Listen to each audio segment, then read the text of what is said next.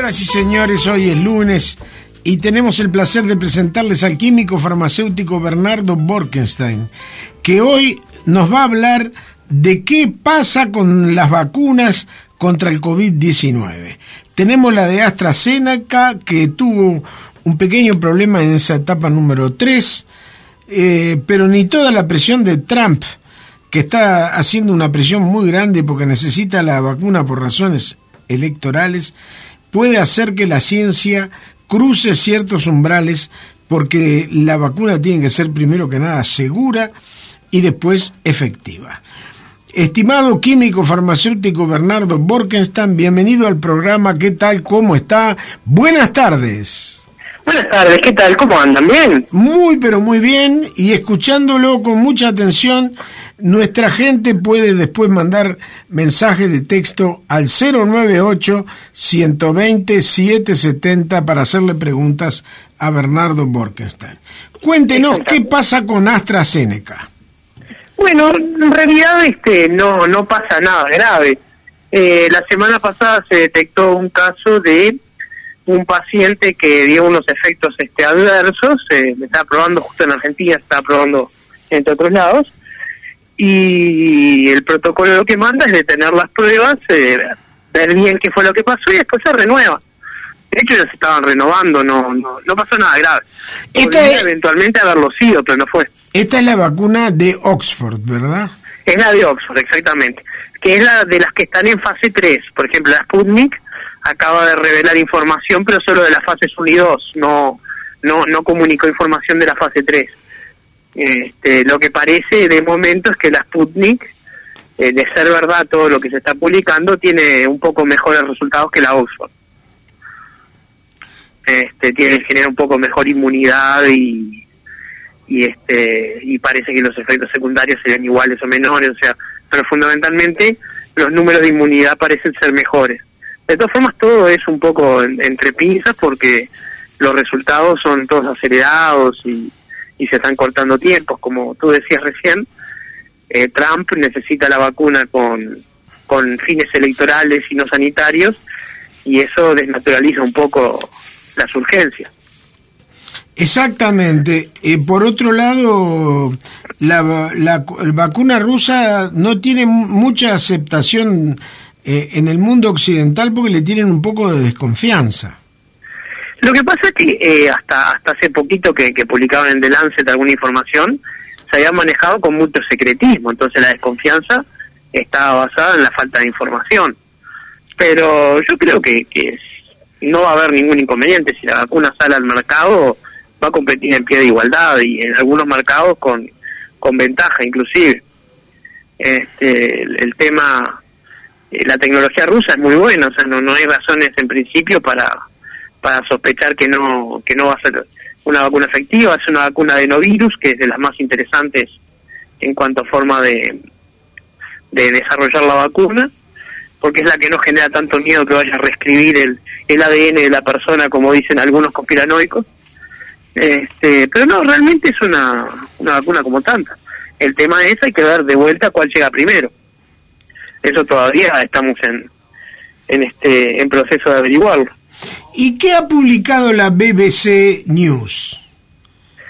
Bueno, ha publicado muchas cosas. Eh, en particular eh, se ha expedido con el tema de, de, esta detención que hubo en este en AstraZeneca y está publicando este informes todos los días. O sea, en, hoy las noticias que había era que empezaron a aparecer no muchos, pero algunos casos de personas que se reinfectan de COVID-19, o sea, que se curan y vuelven a enfermarse. O sea, que no, no crea anticuerpos. Eh, eh, por haberse enfermado no, pero bueno, era parte de lo que se lo que podía pasar, necesitábamos tiempo para poder saber si iba a pasar o no, pero no hay muchos casos de eso todavía. Siempre hay alguna persona que se reinfecta, eso es inevitable el tema es que pasa en la gran mayoría de las personas. Entonces ahora están empezando a aparecer estos casos y aunque son pocos preocupan porque las organizaciones estaban contando justamente con que no con que no iba a haber reinfecciones. Entonces lo del plasma no corre, ¿o sí? ¿Lo del qué, perdón? Lo del plasma. Ah, bueno, eh, nuevamente es un tema de números. Si son pocos los casos y son los excepcionales, no, eh, no pasa nada. Ahora, si se, se empieza a dar en un número importante de pacientes, o sea que empiezan a aparecer números importantes de reinfectados, entonces sí deja de, tener sentido el uso de plasma de personas curadas, porque no, no, generaría defensas a largo plazo. De todas maneras, eso es muy poquitos casos que aparecieron, todavía no da para sacar conclusiones. si es el caso, por ejemplo, que Israel volvió a la cuarentena por rebrotes de la enfermedad, pero eso no, no en pacientes que ya habían, se habían curado, sino gente que se descuidó y se empezó a contagiar. ¿Y qué se sabe del plan de producción y distribución de las vacunas para nuestro país y para América Latina?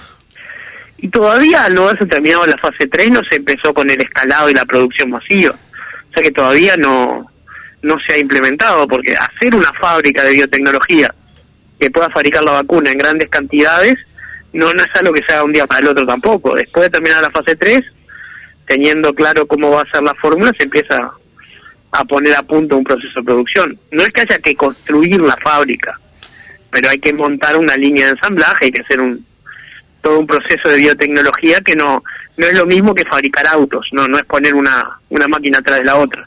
Según el New York Times, el voluntario eh, que tuvo problemas con esta vacuna fue diagnosticado con mielitis transversa, un síndrome inflamatorio que afecta a la médula espinal y puede ser causado por infecciones virales. ¿Qué me dice de eso? Bueno, claro, es una, una, una, enfermedad este, que no tiene que ver en principio con el COVID-19. Eso puede pasar, o sea, como se usan voluntarios, si un voluntario tiene una patología no diagnosticada y en el, en el transcurso de la prueba esa patología eclosiona con algún síntoma o algo, hay que parar para ver que no sea culpa de la vacuna o lo que sea. es muy es muy difícil hacerle todo un estudio a los voluntarios para ver si están sanos y recién después darles la, la vacuna. La producción de esta vacuna de Oxford para América Latina la están haciendo México y Argentina. Sí, en Argentina fue donde se detuvieron las, las pruebas la semana pasada. Este, pero sí, el, el tema ese que eso llaman poblaciones este, de ensayos, están ensayando en esas poblaciones que después tienen alguna esperanza de tener parte en el sistema de fabricación. En total tienen 18.000 adultos en las pruebas en todo el mundo eh, para, para esta fase 3. Sí, la fase 3 tiene esa característica, una gran cantidad de pacientes para, para estudiar porque es en la que se ve, digamos, los pingos en la cancha, digamos ahí es donde se ve efectivamente si aparecen efectos secundarios, cómo es que aparece la inmunidad a largo plazo, o sea, ahí es donde se empieza a ver si la vacuna es una vacuna o no, porque con, con pocos este con pocos pacientes no se puede ver. Uno de los de las objeciones que se le hizo a la Sputnik era que los resultados que habían publicado eran sobre poblaciones muy pequeñas y eso no, no sirve como para un resultado de fase 3. Ahí sí o sí hay que darse a una población muy grande. Claro. Y la BBC News también publica eh, que los científicos detrás de la vacuna rusa contra el coronavirus ya publicaron los resultados de sus primeras pruebas críticas, eh, clínicas, perdón, en un paso clave para el involucramiento de otros países en el desarrollo y fabricación de la misma, pero que no han llegado todavía a la fase 3. No, no, publicaron resultados de fase 2. Por lo menos es lo que publicaron, no quiere decir que no los tengan, pero nosotros no sabemos nada de eso. Claro. Eh, de todas maneras, Brasil, eh, ¿cómo está situado en, todo este tema? Y Brasil está siendo uno de los países con más casos de coronavirus y, y con peores resultados de mortalidad que hay. O sea, el manejo de la, de la pandemia en Brasil ha sido espantoso. Todo ha sido mal. Y con respecto a la vacuna, ¿cómo están eh, posicionados? Y no, y no, digo, como cualquier otro país, no, no tienen investigación de punta en una vacuna y tendrá que ir a la cola junto con todos. Lo que tiene es mucho poder económico, ¿no?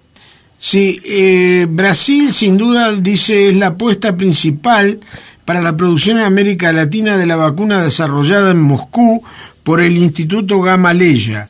Así que seguramente se van a decidir por la rusa. Bueno, es lo que están intentando. Yo no veo a, Bolsonaro y a Putin tan afines ideológicamente como para que hagan un este como para que hagan un, un, acuerdo de hermandad, pero pueden hacer una estrategia comercial, digamos, en conjunto. Eh, lo que pasa es que como Argentina y México ganaron la, la volada de, de trabajar con la de Oxford, les quedaba la Sputnik y la de Moderna, nada más como, como alternativas avanzadas. Claro. Acá este hay un oyente que nos manda eh, que dice atención a todos los masculinos.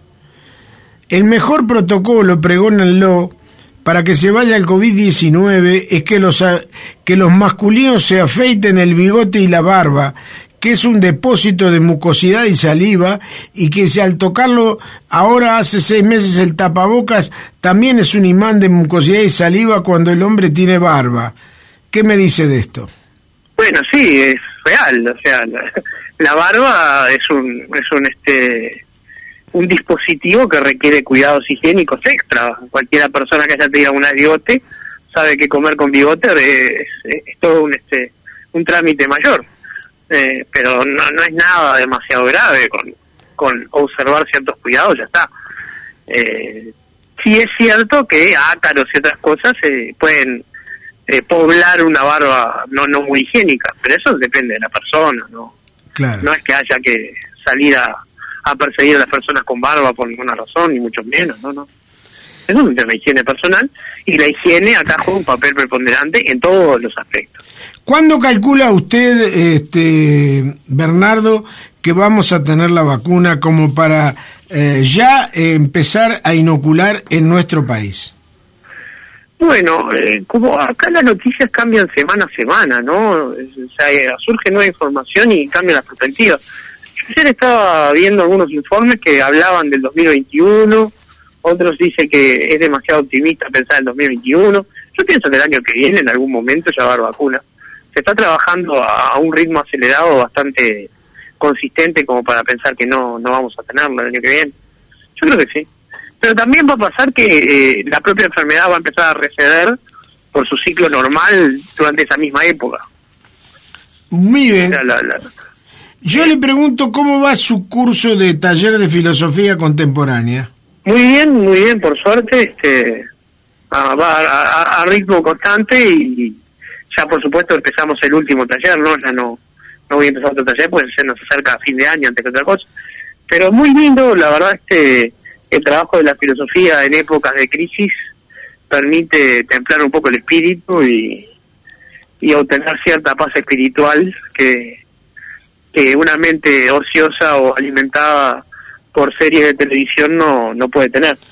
Por informes, por informes para este curso de filosofía contemporánea, llamen al 093 973 703. Estimado Bernardo Borkestein, químico farmacéutico, que siempre los días lunes nos cuenta sobre todo esto que tiene que ver con la pandemia, le agradecemos muchísimo, como siempre, toda su sabia, eh, toda su sapiencia que la vuelca en nuestro programa.